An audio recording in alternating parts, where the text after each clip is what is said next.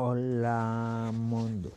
El propósito de este podcast es crear o yo encontrar un grupo de gente con esclerosis múltiple que hable español. Sigue sin pasar mucho. Escuché una explicación de por qué sentimos durante la cuarentena que el tiempo pasa rápido y lento.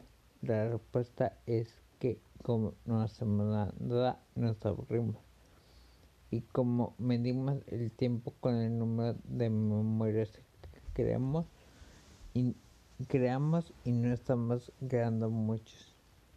Los artículos que conté son uno sobre cómo usar plantas para ayudar con la salud mental. Otro explica por qué usar máscara, mascarillas en estos momentos es un acto de compasión no sobre un estudio ligando los neurofilamentos NFL y el avance de la esclerosis múltiple. Por último, buenas noticias en el desarrollo de una vacuna contra el COVID-19. Sin más por un momento, me despido.